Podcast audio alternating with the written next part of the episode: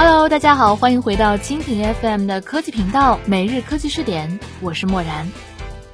当手机掉进水里的一瞬间，所有的人都会产生一种时空凝固的错觉，因为这意味着在正常的新老交替之前，自己的手机呀需要提前下岗。这事儿于情于财都让人难以接受。那今天的每日科技视点，默然就和你一起来关注，为什么你的手机做不到防水？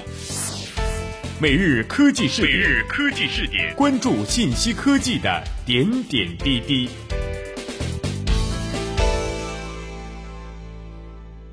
赛诺数据曾经给出一份让手机厂商十分纠结的调查报告，用户对手机的痛点中排名前三的依次是电量、进水和碎屏。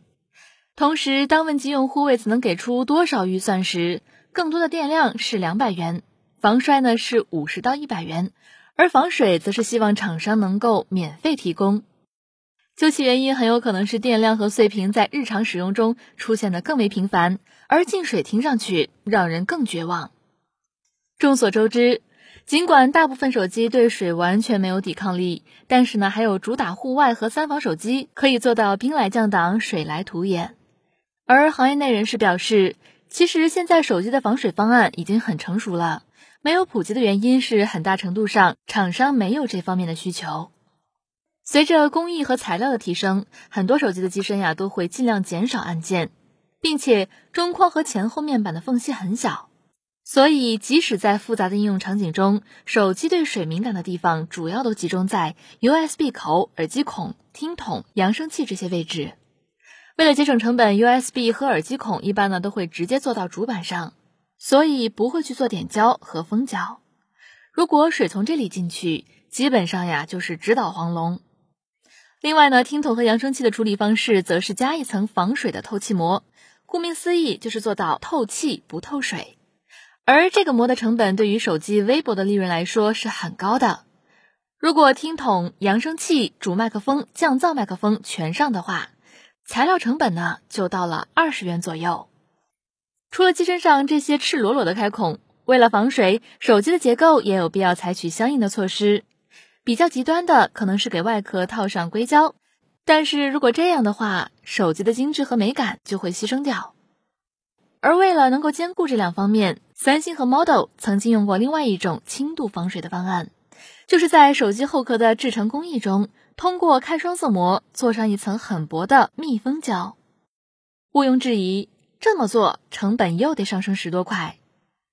另外就是。当手机厂商给某款手机打上防水的标签时，在量产前后，手机必须通过指定实验室的质量测试，而这个费用呢，自然是不菲的。同时，无论是改进制具还是增加工序，都会对产品的生产难度和良品率造成影响。除此之外，如果厂商一定要将防水事业进行到底，就很有可能面临有钱也花不出去的窘境。因为以上的这些制成需求对于代工厂来说是很高的，国内能达到这种水准的代工厂屈指可数。如果手机厂商的订单不够大，让利不够多，最后项目胎死腹中也是很有可能的。现如今呀，很多的手机厂商为了抚慰用户对手机进水的恐惧，相继推出了比较人性化的意外保险。虽然在服务中存在一个时间差。不过，相对于复杂和高昂的成本，这个呢，也许是目前最靠谱的解决方案了。而对未来的期待，无非是在材料和制成工艺上取得突破，让手机适应更复杂的使用场景。只是呢，在这方面呀，手机厂商几乎没有可以作为的空间。